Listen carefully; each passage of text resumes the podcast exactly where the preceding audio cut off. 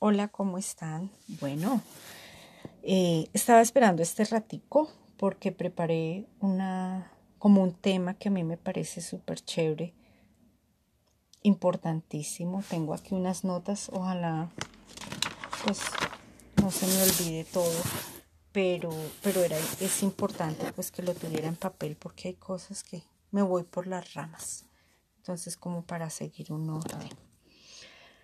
Y con esto arrancamos. El tema de hoy es la importancia de la información. Se dice que el que tiene la información tiene el poder. Y eso es algo, pues, parcialmente cierto. Y vamos a ver por qué. Pero para empezar voy a dar mi información. Escuchen. Soy madre, esposa, emprendedora, webcam, costurera. Me encanta bailar, me encanta viajar. Eh, no me gustan las piscinas. O sea, voy a un viaje y para meterme a la piscina, por Dios que me tienen es que obligar. No me gustan. Eso sí, tengo cuatro gatos que adoro. Callejeritos, todos adoptados. Soy feliz porque cuando siento que pudieron ser unos gatos callejeros y están en mi casa y los protejo y los cuido, eso me da felicidad. Soy feliz viéndolos por mi casa, andar por allí, andar por allá. Bueno, adoro los animales, pero pues de los gatos me enamoré a primera vista. Bueno, esa es mi información. ¿Qué les pareció? Básica, sin sentido, interesante cada uno lo define. Y eso es algo que frente a grupos de personas siempre hay clasificación de escuchas de personas que nos escuchan. Está la persona que yo le pondría el tipo A, que es la persona que cuando escucha la información se centró en lo que no le gustó de la información. Ejemplo, esta vieja, si veníamos a hablar de finanzas porque salió con gatos, si a mí qué me importa sus gatos. Esa, la persona tipo B, el apático, el que no le prestó atención a si era esposa, casada, costurera. No, no, nada, no le interesó nada. No escuchó, creo, estaba en Marte.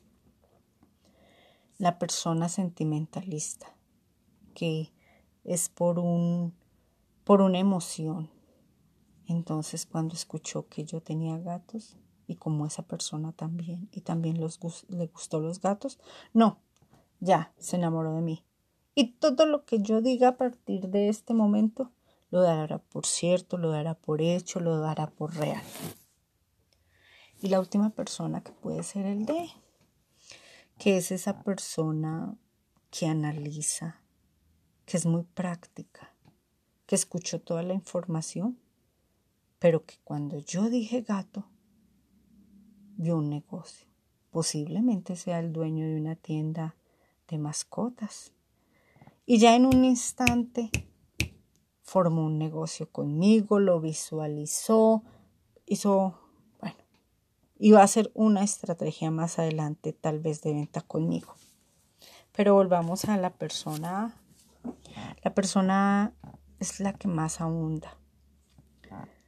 A veces esa persona si está frustrada, ataca. Si es en redes sociales, ataca. Con un mal comentario, con una mala opinión. Lo vemos mucho en chat que participamos que no encontró nada importante en la conversación, sino en algo que a ella, en lo negativo. O sea, encontró lo negativo y ahí se centró y de ahí no la van a sacar nunca. Pero posiblemente esa persona venda seguros de vida, de hogar, empresarial. Y todo, cuando yo hablé de que soy esposa, madre, emprendedora, tengo, tengo negocio, pues ni lo, ni lo notó, ¿Por qué? Porque esa persona estaba centrada solo en buscar lo malo. Y su análisis va hacia lo malo.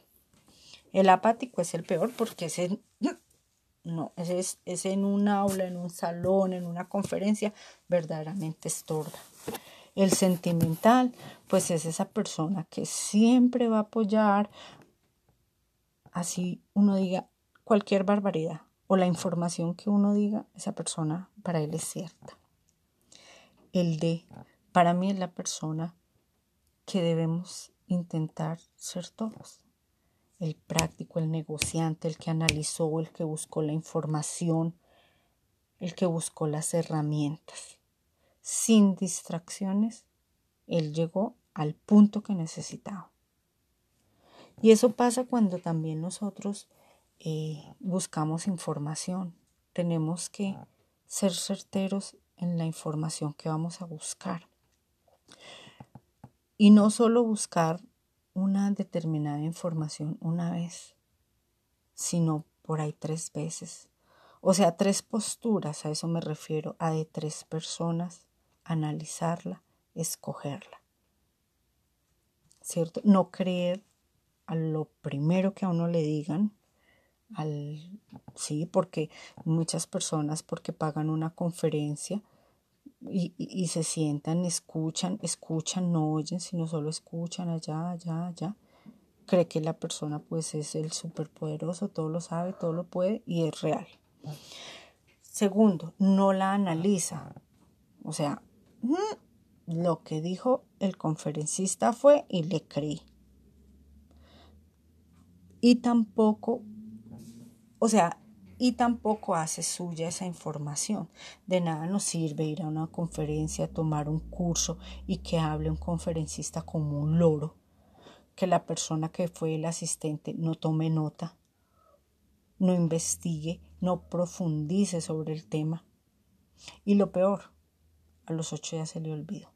¿Cuántas veces nomás en la webcam uno ve niñas que tal vez van a, a conferencias de Lía o de Gerald, de cualquiera de esas niñas que, que dan información pues tan bacana. Pero por Dios, solo fueron, escucharon, vieron, no analizaron y lo que es peor, no ejecutaron en determinado momento. O sea, de todo lo que aprendieron o de todo lo que dijeron, que interiorizaron y que ejecutaron después. Bueno, unas dirán yo todos los consejos, todo lo que dicen lo practico a ver si sale, lo desarrollo. Bueno, cada, cada cual. Entonces, la información tiene el poder, pero si nos lleva al final a una acción, si esa información la conocemos, la analizamos, la profundizamos y por último ejecutamos algo. Así son las finanzas. De nada sirve la información si uno sigue igual. O sea, yo sé que el ahorro es importante y todo el mundo sabe que el ahorro es importante, pero nadie toma una acción. Nadie llega a la acción. O sea, muy poquita la gente que de verdad al final llega y ahorra. Entonces, hay información, concluimos que hay que desechar, lógicamente que cuando la analizamos dije, decimos, esto a mí me sirve, esto a mí no me sirve, parcialmente me sirve, o voy a buscar otra postura a ver si otra persona tiene para mí algo mejor que decir. Pero al final, toda información, si no lleva una acción, de nada sirve. Eso es lo que vamos a hacer. Vamos a desarrollar temas como el ahorro y al final vamos a hacer cosas que de verdad nos lleven al ahorro. Si no estamos preparados para tomar acciones, eso de nada nos sirve la lectura profunda por meses, los tutoriales por horas, las conferencias, no. El aprendizaje sirve si de verdad llega una acción. Bueno, mis gaticos llegaron ya aquí a molestar, pero por el momento eso es lo que quería hablar. quería compartir. Mañana posiblemente o esta semana, miro qué día, ya entramos en el tema tan importante que son las deudas. ¿Qué vamos a hacer con nuestras deudas? Y vamos a, a mirar cómo se pagan las deudas. Pero hay que accionar.